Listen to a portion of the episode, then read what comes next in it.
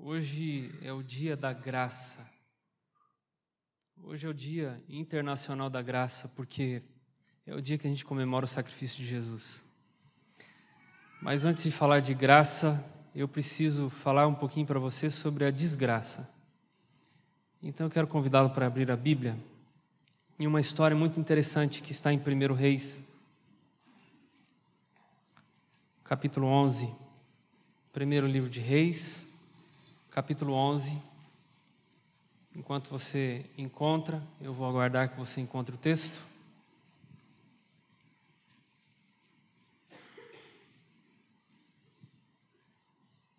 Primeiro Reis, capítulo 11. Daqui um pouco eu vou usar o mapa para você entender. Eu vou explicar algumas coisas para deixar um pouco mais claro, mas nós vamos primeiro ler na Bíblia. 1 Reis capítulo 11, verso 26. Jeroboão, filho de Nebate, efraimita de Zeredá, servo de Salomão, e cuja mãe era mulher viúva, por nome Zerua, levantou a mão contra o rei. Esta foi a causa porque levantou a mão contra o rei. Salomão estava edificando a Miló, e terraplanando depressões da cidade de Davi, seu pai. Ora, vendo Salomão que Jeroboão era homem valente, capaz, moço laborioso, ele o pôs sobre todo o trabalho forçado na casa de José. Vou explicar. Salomão estava muito acostumado com riquezas, e a Bíblia diz que Salomão sempre queria mais dinheiro, mais riqueza a ponto de começar a escravizar o próprio povo de Deus. Quando Salomão olha para esse homem chamado Jeroboão, ele era muito trabalhador, a Bíblia diz que ele era laborioso, labor, trabalho. E Salomão coloca Jeroboão para então administrar os escravos. E Jeroboão não aceitava isso. E o povo de Deus começou a reclamar. Por que, que nós, que recebemos todo esse presente de Deus, precisamos ser escravos agora, sendo servos de Deus? Nós somos servos de Deus, nós somos escravos de Salomão. E o povo começa a se revoltar.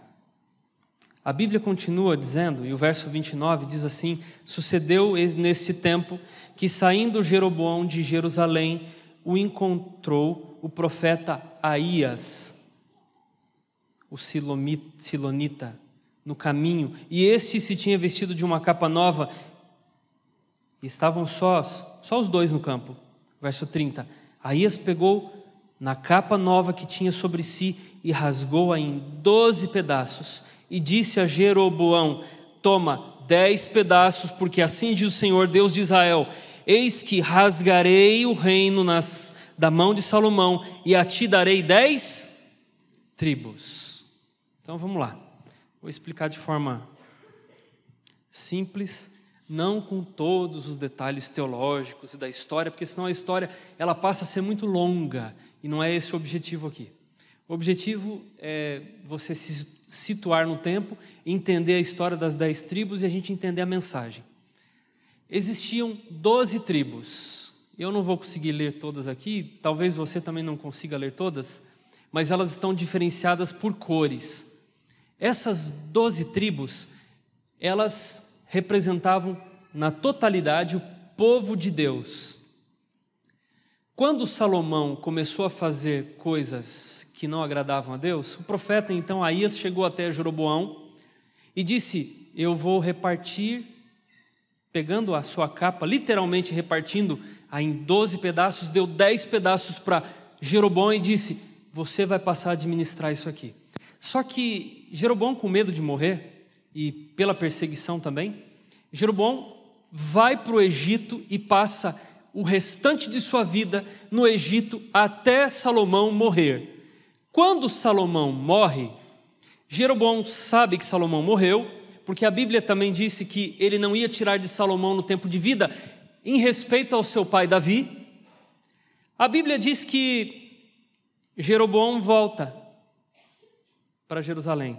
E o verso 1 do capítulo 12 diz assim: Foi Roboão a Siquém, Porque todo isso aconteceu no ano 930 a.C., tá? O ano que Salomão morre. Foi Roboão a Siquém, porque todo Israel se reuniu lá para o fazer rei. Tendo Jeroboão, filho de Nebate, ouvido isso, entre parênteses, pois estava ainda no Egito, para onde fugir da presença do rei Salomão, onde habitava, e de onde o mandaram chamar, veio com toda a congregação de Israel a Roboão e lhe falaram: Teu pai fez pesado o nosso jugo, agora, pois, alivia tu a dura servidão de teu pai e teu pesado jugo que nos impôs, e nós o serviremos. Então Roboão, Jeroboão chega para Roboão, Roboão era o filho de Salomão legítimo, e ele diz assim: teu pai foi muito difícil para a gente, mas tem uma chance de, da história mudar. Alivia o jugo, está difícil, está muito difícil. E Roboão então chama os anciãos, as pessoas mais experientes, para ter um conselho. E os anciãos, nos versos seguintes, eles dizem assim: alivia o jugo, chama o povo para perto de você de novo, faz aquilo que teu pai não fez, você vai ganhar a confiança deles. Faça isso. Não aperta, porque já está difícil. Melhora a situação deles. Eles vão amar você, eles vão servir você como um rei de verdade. Ele disse assim: tá bom, já ouvi o conselho de vocês, anciãos mais experientes. Aí ele vai até os jovens, e a Bíblia diz que ele chama os jovens, e os jovens dizem assim: olha o verso 11. Assim, esse é o conselho dos jovens para ele. Se meu pai vos impôs jugo pesado, eu ainda vou-lo aumentarei. Se meu pai castigou com açoites, eu vos castigarei com escorpiões.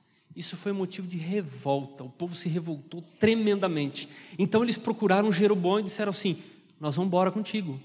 Nós não queremos mais ficar aqui. Nós já saímos do Egito uma vez porque éramos escravos e Deus prometeu para a gente uma terra livre. E agora a gente chega aqui e está sendo escravizado por um representante de Deus, pelo rei, não dá certo, nós vamos embora daqui, nós queremos ir com você. Então as tribos se dividem. E aí acontece a primeira ruptura familiar. O povo de Deus se dividiu. E aí aconteceu assim, ó. Deixa eu ver se ele está pegando aqui. Tá. As tribos, deixa eu dividir aqui. As tribos elas se dividiram da seguinte forma. Jeroboão foi para o norte. Esse reino chamava reino de Israel, e dez tribos ficaram com Jeroboão. Roboão ficou apenas com duas tribos, a de Benjamim e a de Judá, no sul, e o reino se chamava Reino de Judá. A capital do reino de Judá era Jerusalém, e a capital do reino de Israel era Samaria. Aí Jeroboão começou a fazer algumas estratégias. Primeiro, o templo ficava onde? Em Samaria ou em Jerusalém? Jerusalém. E o povo, mesmo sendo dividido, o povo continuou sendo o povo judeu, continuou sendo o povo de Deus. E como costume religioso, o templo para eles representava a presença de Deus. Então, todos os anos, eles deveriam voltar ao templo que ficava em Jerusalém para adorar a Deus. Mas Jeroboão estrategicamente disse assim: Eu não vou permitir que isso aconteça. Se o meu povo, as dez tribos, voltarem para o sul, para Jerusalém, em pouco tempo Roboão vai ganhar a confiança deles, e em pouco tempo eles vão voltar a obedecer a Roboão e eu vou perder o reino.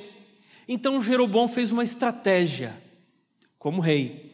Ele disse assim: Nós vamos fazer templos aqui, aqui em cima em Samaria, e nós vamos fazer, próximo de Samaria, dois templos, na cidade de Dan e de Betel. E então ele fez isso. E os templos, ele começou a adorar outros deuses com o tempo. Ele começou a desviar a atenção do povo. A ideia inicial era desviar só a atenção de Jerusalém, para não fazer com que o povo voltasse a Jerusalém. Mas com o passar do tempo, a estratégia dele não foi essa, e ele começou a fazer com que o povo se desviasse de Deus, a ponto de Samaria se tornar quase que um inimigo. Tanto que, certa vez, e a Bíblia relata sobre isso, eles tentam até entrar em conflito e Deus não permite que isso aconteça. Não era o objetivo de Deus. até que eles conseguem fazer na capital Samaria, a terceira capital do reino, fazer com que a idolatria se instaurasse completamente. O povo de Deus estava arruinado, arruinado. A desolação, a desgraça estavam preparadas para destruir o povo. A Bíblia relata que o problema não acaba por aí. Se você abrir sua Bíblia agora em 2 Crônicas, capítulo 17.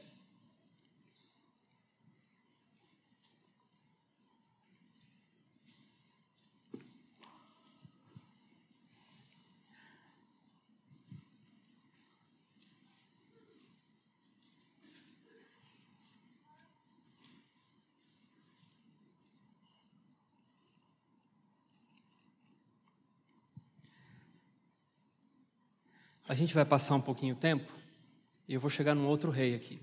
Deixa eu aumentar um pouquinho essa tabela, você vai entender ali, ó. Todo esse lado de cá é o reino de Judá e todo esse lado de cá é o reino de Israel. Aqui são os samaritanos e aqui o povo de Jerusalém. Esses são todos os reis. Você não vai conseguir ler. Eu não quero ir, ir rei por rei porque não é esse o objetivo. Mas o objetivo principal aqui é mostrar que em algum momento, o rei Josafá, que era o rei de Jerusalém, eles tentaram novamente se unificar às tribos que haviam se separado. E ele tentou se unificar num período em que o rei de Samaria era Acabe. E Acabe foi um bom rei ou um mau rei? Um péssimo, né? Foi o pior de todos. Só que tem um detalhe: todos esses reis de Samaria foram ruins. E nem todos os reis de Jerusalém foram ruins. Jerusalém oscilou entre reis bons e reis medianos, reis que obedeciam e reis que desobedeciam. Só que aqui havia ficado apenas duas tribos e aqui dez. A população maior estava aqui, a população menor estava aqui. E Deus nunca permitiu que a população menor fosse destruída pelos seus vizinhos. Nunca. Deus sempre protegeu. Quando o rei Josafá, que era, olha aqui a linhagem, a divisão acontece aqui, ó, tá? Com Roboão e Jeroboão. Jeroboão vem para cá e Roboão fica para cá, no ano 930. Quando o terceiro reino, Josafá, e o primeiro, segundo, terceiro, quarto reino, Acabe, estão comandando as duas capitais, eles tentam fazer uma aliança. E essa aliança está descrita aqui no capítulo 18 de 2 Crônicas. Tinha, verso 1: Tinha Josafá riquezas e glória em abundância, e aparentou-se com Acabe. Olha o capítulo 17 de 2 Crônicas, verso 3. O Senhor foi com Josafá, porque ele andou nos primeiros caminhos de Deus, seu pai, e não procurou Abalaíns, ou seja, os outros estavam procurando Abalaíns. Verso 4: Antes procurou ao Deus seu pai e andou nos mandamentos, e não segundo as obras de Israel. O Senhor confirmou o reino nas suas mãos, e todo o Judá deu presentes a Josafá, o qual teve riquezas e glória em abundância. A Bíblia está dizendo que, por mais que o povo de Deus era, eram só duas tribos, e eles haviam ficado com a menor parte do reino, a Bíblia diz que Deus abençoou ricamente o seu povo. O seu povo foi muito abençoado, muito protegido. E a Bíblia diz que eles eram ricos, muito ricos. Já o povo que havia se separado, eles tomaram outro rumo. E por tomarem outro rumo, não era que Deus não estava com eles, mas Deus abençoou mais o povo que estava junto com ele. Deus também amava esse povo que havia saído, mas eles haviam feito a escolha deles. Eles haviam saído e haviam se desviado dos caminhos de Deus. Deus fez com que Josafá tivesse o suficiente para não procurar um outro caminho. E mesmo assim, Josafá tentou fazer uma aliança política com o inimigo de Deus chamado Acabe. A Bíblia diz que os filhos dos dois se casaram. Passado um tempo, preste atenção. Acabe morre. E deixa eu voltar aqui no mapa. Quando Acabe morreu, essas dez tribos que o rei era Acabe, por terem aliança política com Josafá, prometeram proteção a Josafá. Por que, que eles prometeram proteção a Josafá? Porque na vizinhança existiam três povos que eram inimigos do povo de Deus: os Amonitas, os Moabitas e os Edo, Edomitas.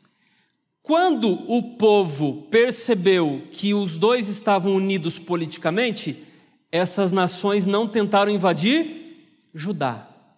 Mas quando Acabe morre, essa nação não faz mais parceria com essa e não tem mais nenhuma ligação. Então os Amonitas e os Moabitas e os Edomitas se unem para tentar invadir e destruir a cidade de Jerusalém e o povo de Judá. Olha que engraçado. Precisava ter união política? Precisava. Deus não era o protetor deles? Era ou não era? Quero que vocês falem comigo, vamos lá. Deus não estava protegendo o povo? Estava ou não estava? Precisava de mais proteção do que a de Deus? E por que, que a gente faz isso às vezes? Por que, que o ser humano é tão tolo? Se Deus prometeu que vai cuidar de mim, por que, que eu tenho que dar uma força extra às vezes? Tem que buscar uma solução fora daquilo que Deus já, te já me falou. O povo já tinha consciência da proteção, mas eles tinham que buscar uma outra certeza. Não bastasse a certeza da proteção de Deus. Sabe o que aconteceu? Se reuniram e foram atacar Judá. A Bíblia fala que, agora a gente volta em 2 Crônicas, no capítulo 20 de 2 Crônicas, você pode abrir ali no verso 1.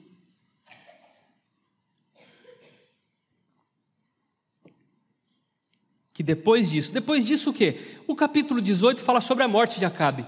Acaba com a morte de Acabe, acaba a unificação dos reinos, a política. O capítulo 20 diz assim: Depois disso, os filhos de Moabe e os filhos de Amon, com alguns dos meunitas, vieram a peleja contra Josafá. Agora, olha que interessante que acontece aqui. Presta atenção. Olha o verso 2. Então vieram alguns que avisaram a Josafá, dizendo: Grande multidão vem contra ti, além do mar e da Síria, que já estão em Azazon Tamar, que é em Gedi. Então Josafá teve medo e se pôs a buscar ao. E apregoou jejum em todo o. Aonde que ele apregou o jejum? Por que, que ele teve medo? Por que, que ele teve medo? Pela mesma razão, quando meu filho erra, ele se esconde de mim. Porque ele sabe que ele estava errado. É engraçado quando ele faz alguma coisa errada. Ele se esconde. Os filhos, eles representam a nossa ignorância espiritual também. Eles são a nossa insanidade espiritual em muitas vezes, em alguns momentos aquilo que Adão e Eva fizeram quando pecaram, os nossos filhos fazem igual sem a gente ler história para eles. Eles têm medo quando eles erram. A gente tem medo quando a gente sabe que errou. Quando a gente deveria buscar a Deus, a gente corre de Deus. O pecado faz a gente correr de Deus e não correr para Deus. Quando a gente erra, a gente tem que ter essa visão de correr para Deus sempre, porque Ele vai proteger, Ele vai cuidar. Mesmo quando a gente erra, Ele vai cuidar, porque Ele é um Pai muito amoroso. O amor dele é diferente do nosso. A nossa relação é por interesse, a dele não. Só que o engraçado da história é que Josafá, que estava morrendo de medo, tomou uma atitude correta chamou a todo o povo de Judá e disse assim: Nós vamos fazer jejum. E o verso 4 diz assim: Judá se congregou para pedir socorro a quem? Ao Senhor. Também de todas as cidades de Judá veio gente para buscar ao Senhor. E aí acontece algo interessante. O povo Amonita, Moabita e Edomita era um povo muito superior. Só que quando Deus está com o seu povo, nem o diabo pode destruir. Não conseguiu destruir. Foi um milagre eles conseguirem salvar de uma peleja como aquela.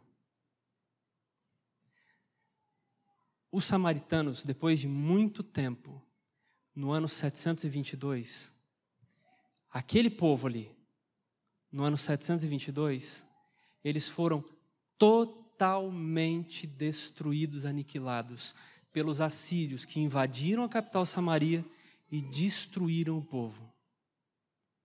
Por que, que destruíram o povo? Por que, que Deus permitiu? Não eram as dez tribos de Deus?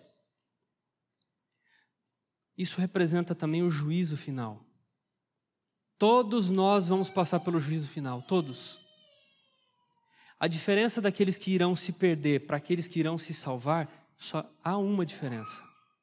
Os que irão se perder não quiseram ouvir a voz de Deus com tantos chamados que Deus fez. Deus tem tanta misericórdia, Deus tem tanta benevolência, Deus tem tanta paciência, que Ele não se cansa em chamar o seu povo para voltar-se para Ele. A diferença daqueles que irão se perder não é falta de oportunidades ou de chance, não. Todo mundo vai ter chance, pelo menos uma vez na vida. A diferença daqueles que irão se perder é porque resolveram se perder. A diferença das dez tribos para as duas é porque não quiseram voltar-se para Deus. E chegou o tempo do juízo em que eles foram destruídos, porque não havia mais solução para eles. Não havia. Então, a nação de Israel, ela muda agora totalmente a característica. Duas tribos passam a ser a nação de Israel plena: a tribo de Benjamim e a tribo de Judá. É por isso que quando os fariseus e saduceus nasceram, lembra da história que eu contei antes de ontem? Não haviam mais levitas, porque eles haviam se perdido com a queda de Samaria. Não havia mais tribo de sacerdotes. E eles tiveram que criar uma tribo de sacerdotes chamada Saduceus e Fariseus. Pois bem, quando eu olho para essa história, eu vejo anos e anos e décadas de Deus tentando salvar o seu povo. Os samaritanos foram destruídos, aniquilados. Mas Deus nunca deixou de amar os samaritanos. Quando você abre sua Bíblia, eu quero convidar para a gente ir lá no Novo Testamento agora, em João capítulo 4.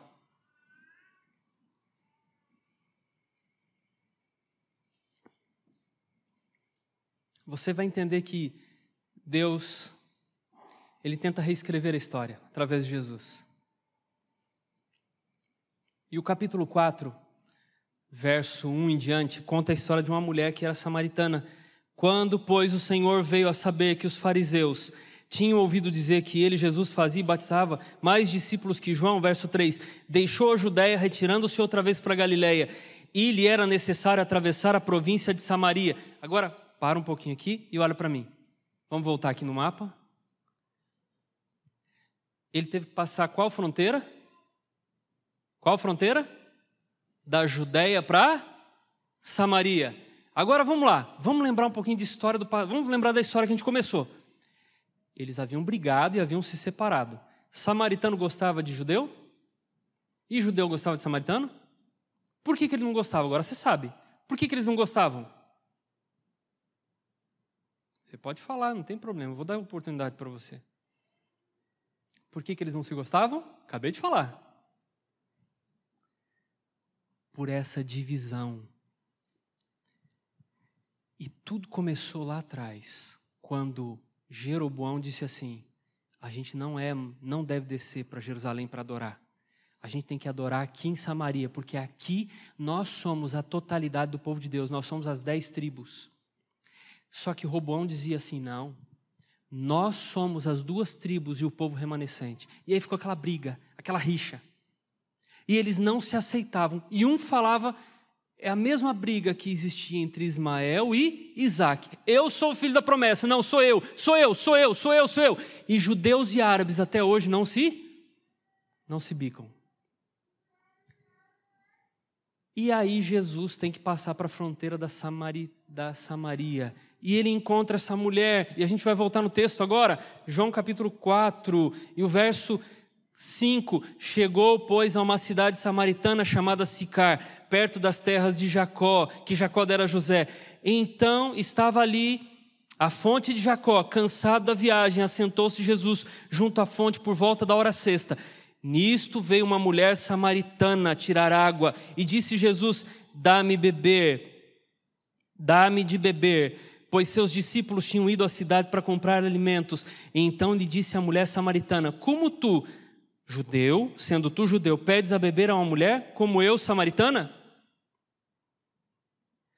Verso 10: Replicou-lhe Jesus: Se conheceras o dom de Deus e quem é o que te pede, dá-me de beber tu lhe pedirias e ele te daria água viva. A conversa continua. E eu quero que você vá agora no verso 20 do capítulo 4 mesmo. A samaritana dizendo para Jesus, ela está com um problema. Ela tem um negócio que incomoda ela do passado. Ela diz assim: Nossos pais adoraram nesse monte. Vós, entretanto, dizeis que é em Jerusalém, o lugar onde deves. Olha o problema que ela tinha: mágoa. Está vendo a mágoa que ela tinha? Ela estava lembrando de uma coisa do passado. Os antepassados dela. Ela está dizendo assim: nossos pais. Eles tinham o costume de falar nossos pais, mas na verdade eram muitas gerações anteriores. Como eles diziam assim: sou filho de Jacó. Às vezes não era filho de Jacó, era a 14 quarta geração, mas eles diziam: sou filho de. pedindo reconhecendo que ele era filho da bênção. E aí ela diz assim: nossos pais adoravam e ensinaram a gente, desde criança, que o povo de Deus vive em Samaria. E ele está dizendo assim: e vocês, judeus, dizem que o povo de Deus deve adorar em Jerusalém. Onde é o problema? Jesus, ele poderia ter simplesmente ignorado essa situação, esse problema, ter ignorado essa situação, esse encontro com ela. Por que, que ele passa a fronteira e vai até Samaria? Porque ele queria resolver um problema do passado. Porque Jesus veio para estabelecer o seu reino.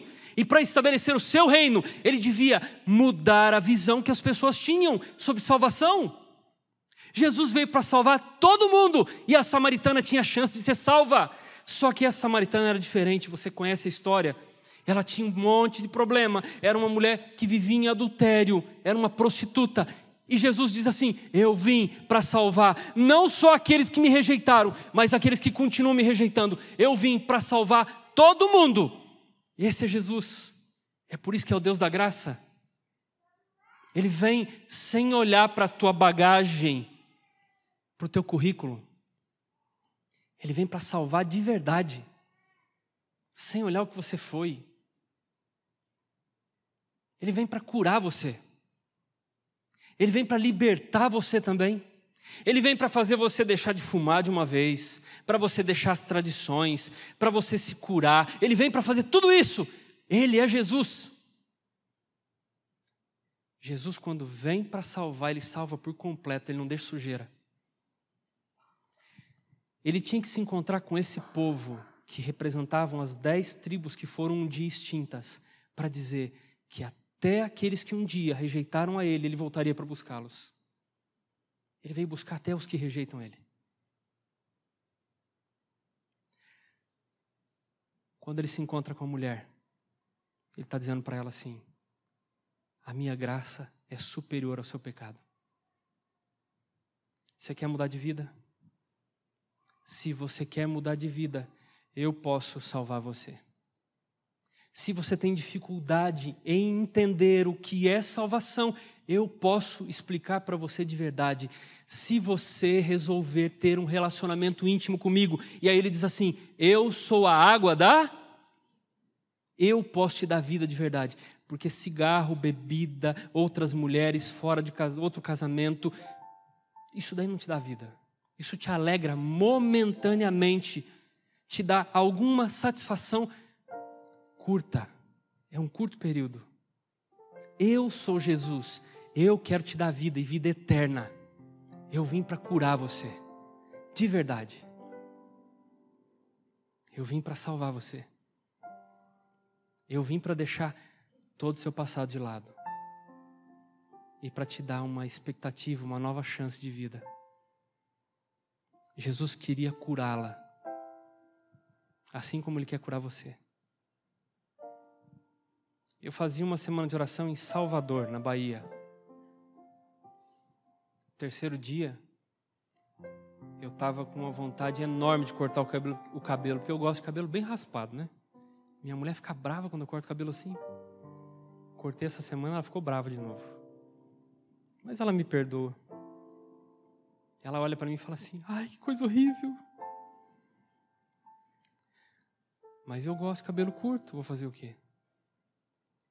E aquele dia o cabelo estava grande, para mim, né? Não para ela. E eu disse para o líder na igreja que eu estava, eu estava ficando na casa dele. Eu disse assim: tem um cabeleireiro aqui perto? Ele disse: tem. Você desce o prédio aqui, tem uma galeria ali na frente, lá tem uma cabeleireira. Aí eu disse assim: você já cortou lá? Eu perguntei brincando, né? Porque ele era careca. Aí ele disse assim: lá, lá é bom, pode ir. Eu fui, cheguei na galeria, olhei para a moça e cumprimentei ela. Ela olhou e ela continuou limpando a cadeira, mas só estava ela limpando a cadeira do salão. Só tinha ela no salão e eu sentado. Eu fiquei uns 15 minutos ali e ela continuou limpando a cadeira. Eu pensei comigo: essa mulher é louca. Eu vou sair daqui. Quando eu comportava, uma vez eu fui na cidade, eu queria, eu sempre fui assim, né? Vou procurar um, um barbeiro aqui bom. Eu ia olhando os preços, eu não olhava a qualidade. Entrei no barbeiro e eu cheguei para cortar o cabelo. O camarada veio cortar minha, meu cabelo, ele não perguntou como eu queria. Ele começou cortando meu cabelo. Eu disse: o senhor não vai perguntar? Ele disse: aqui quem manda sou eu. E ele arrancou a navalha e veio com a navalha para cima de mim. Falei: pronto, agora eu morro. Eu disse: mas eu não gosto de navalha. Ele disse assim: quem manda sou eu. Eu só fiquei quietinho com o pescoço para ele não errar. Aí, quando eu fui naquela mulher, eu disse assim: deve ser louca. Eu não vou cortar aqui não. Levantei o pé e ó, não falei nem tchau. Continuei andando, olhando para o apartamento onde eu estava hospedado, na casa do líder da igreja, e continuei reto. Quando eu cheguei num salão lotado de gente, abarrotado, só que era só de mulher. Aí o machista aqui né, olhou e falou assim: ah, aqui eu não entro, tem até isolamento acústico. Falei, ah, não dá para entrar não. Estava com pressa. Dei uma, um passinho do lado, outro salão do lado, quase parede com parede. Vazio. Aí eu pensei, aquele deve ser bom e esse aqui deve ser? Falei, estou com uma sorte hoje que é brincadeira. Primeira louca. Segundo salão só de mulher. E o terceiro um salão vazio? Qual dos três? Olhei no relógio. Eu vou no vazio. Entrei. Quando eu entro, olho para o lado, tinha seis cabeleireiros. Eu olhei e falei: misericórdia, aquele não. Fui até a moça e disse assim: por favor, um cabeleireiro homem. Ela disse assim: Ed. Eu disse: não, Ed não. Não, não, Ed não. Não tinha mais o que fazer, eu já estava lá dentro. Fui até a cadeira. Sentei. O Ed olhou para mim e disse assim: Tudo bem? Eu disse: Não. O que foi? Eu falei: Não, só quero cortar o cabelo. De onde que você é? Eu disse para ele assim: Sou pastor da igreja adventista, sou casado, tenho um filho, sou muito feliz com a minha esposa. Aí ele, ele não riu não, como você está rindo agora, porque não foi nada cômico. Eu fui sendo grosso com ele durante bastante tempo, mal educado, bem grosso bem mal educado, cara fechada. Aí ele falou assim para mim: Você sabe o que eu sou, né, pastor? Eu disse: Não. Aí ele falou: Você é muito tolo. Você sabe o que eu sou. Aí eu disse: Tá bom, eu sei o que você é.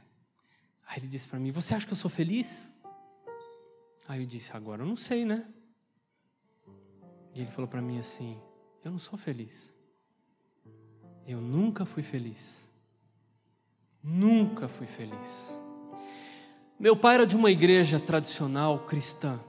Meu pai faleceu me vendo assim e foi o maior desgosto da vida do meu pai. Só que tem um detalhe, pastor. Eu já fui em tanta igreja, mas era tão caro para se tornar membro que eu disse assim: eu não posso. Para ser salvo precisa de muito dinheiro. Eu sou pobre, pastor. Eu já sou pobre como cabeleireiro. Como que eu vou conseguir pagar para ser salvo? Eu não consigo. Ele disse assim: eu desisti de tudo. Eu desisti e continuo vivendo essa vida infeliz que eu vivo. É uma ilusão, é uma tristeza atrás da outra. Eu tenho 45 anos, eu sou infeliz. Só fico tentando achar solução para a minha vida, mas não arrumo. Aí ele disse para mim assim: Será que o teu Deus pode me salvar, pastor? Quando ele disse aquilo, eu comecei a derramar lágrimas na cadeira. Lágrimas por uma única razão. Porque eu entendi que a graça, ela nivela todo mundo quando a gente busca Deus.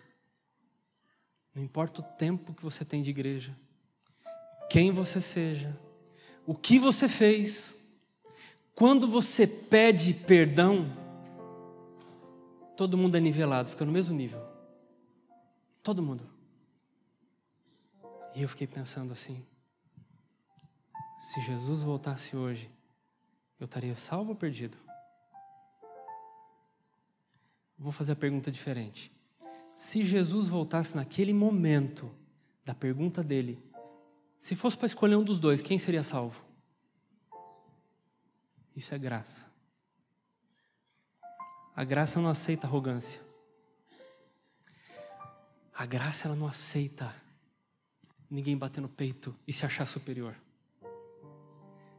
Porque Jesus veio a essa terra morrer por todo mundo, mas por aqueles que o aceitam de verdade, que não colocam dificuldades para serem salvos.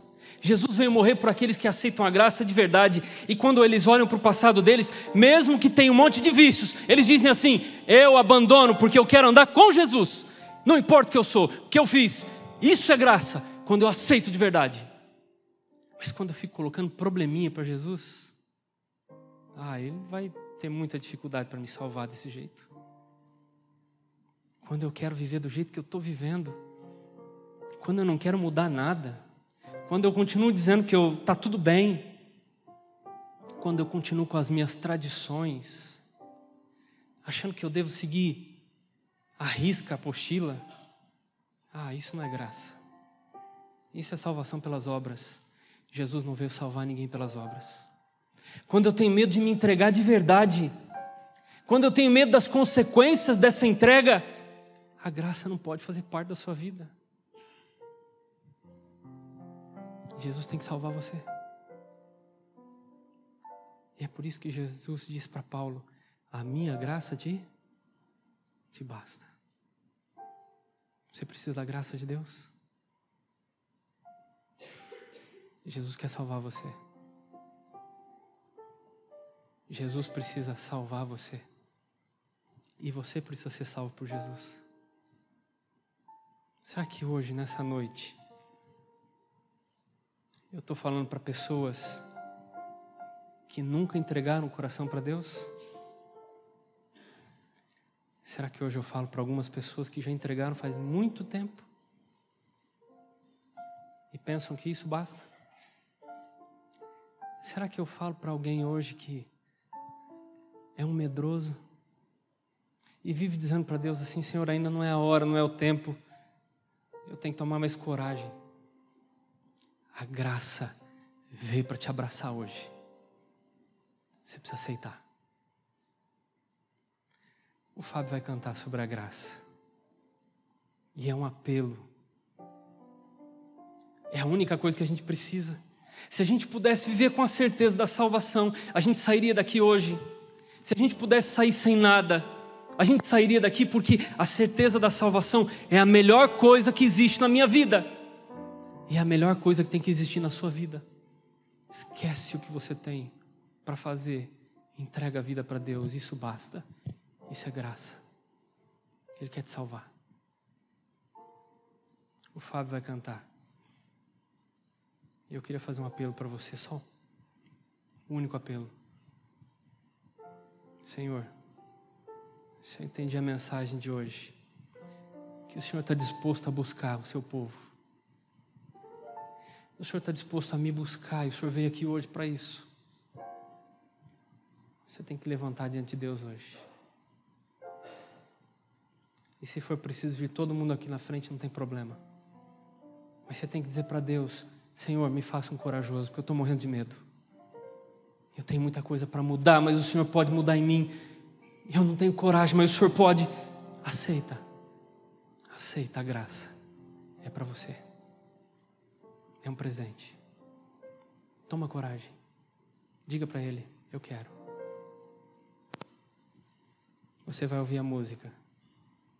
Levanta e vem. Se entrega para Deus.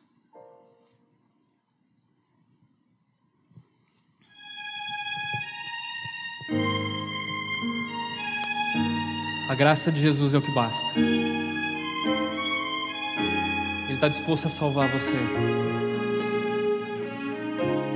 Que você quer entregar para Ele?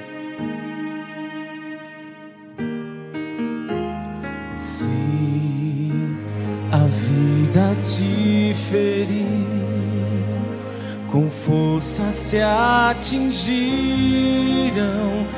dardos de aflição. Se a dor é tanta que já sufocou a esperança que restou no coração.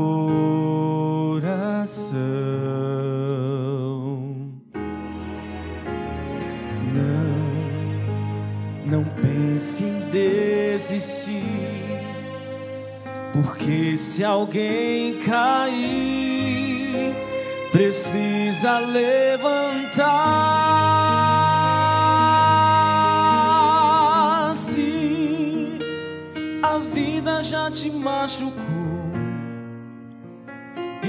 Se alguém te abandonou,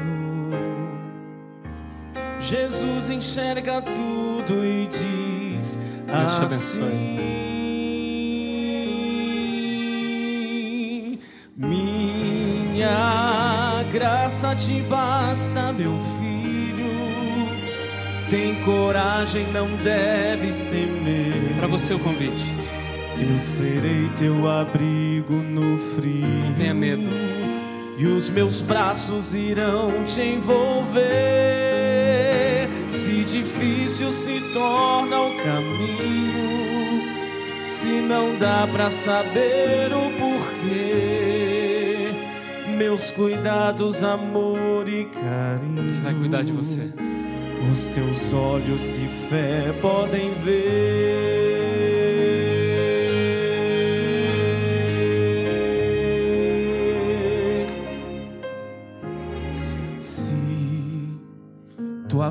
Vida desabou e ao fim o que restou nem deu pra entender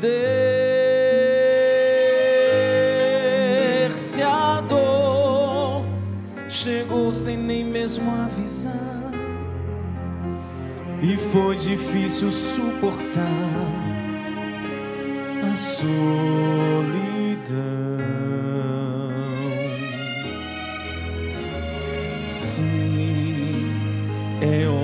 Hora de implorar, buscar e encontrar conforto no Senhor.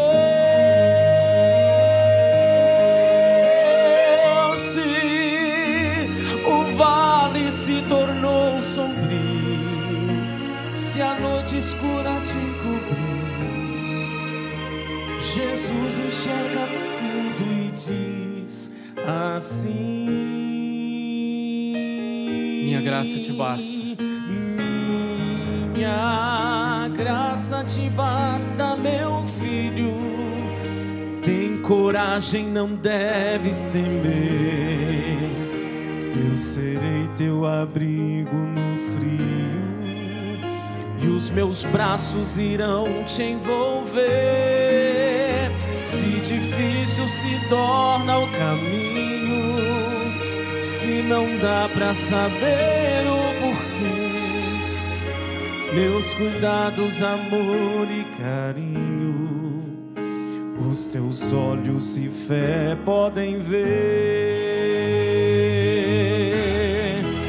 Minha graça te basta. Tem coragem, não deves temer. Eu serei teu abrigo no frio, e os meus braços irão te envolver. Se difícil se torna o caminho, se não dá pra saber o porquê, meus cuidados, amor e carinho, os teus olhos e fé.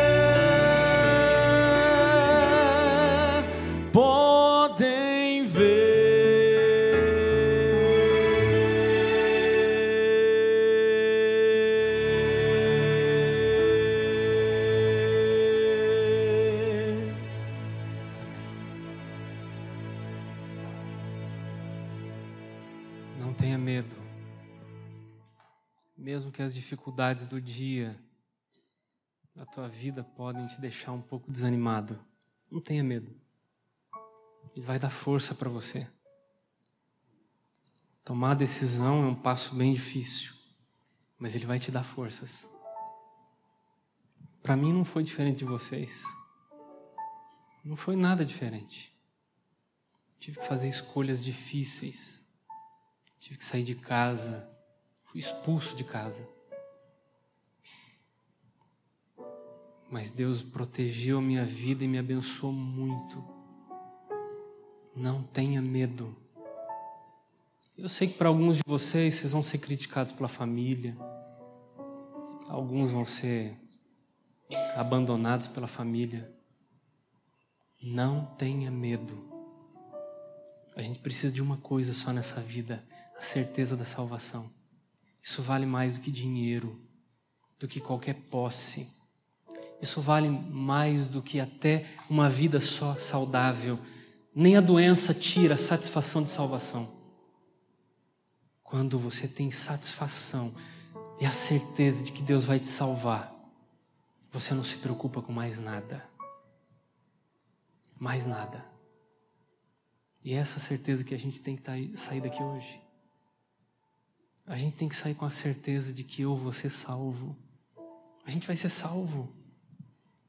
A gente vai muito em breve ver Jesus voltar. Muito em breve, eu não tenho dúvida disso. Só que alguns vão ficar. Isso é um fato. Porque vão ter medo. Não tenha medo. Aceita. Fecha os olhos. Senhor, a tua graça é o nosso remédio. Tua graça, ela traz a gente de volta. Ela nos resgata e ela também nos coloca conforto no coração. A gente tem o costume de olhar para trás e ver tudo que a gente fez de ruim, e às vezes o inimigo de Deus não quer que a gente se entregue. Mas a graça é um remédio que apaga todos os erros, todo o passado, e nos dá satisfação. A gente está aqui hoje porque a gente quer sentir essa satisfação, essa certeza da salvação. E é só o Senhor que pode nos dar. Senhor, esse grupo que está aqui na frente, o grupo também que se levantou, e talvez alguém que não teve coragem de vir à frente porque está enfrentando um problema enorme. Mas não significa que o Senhor não nos alcançou.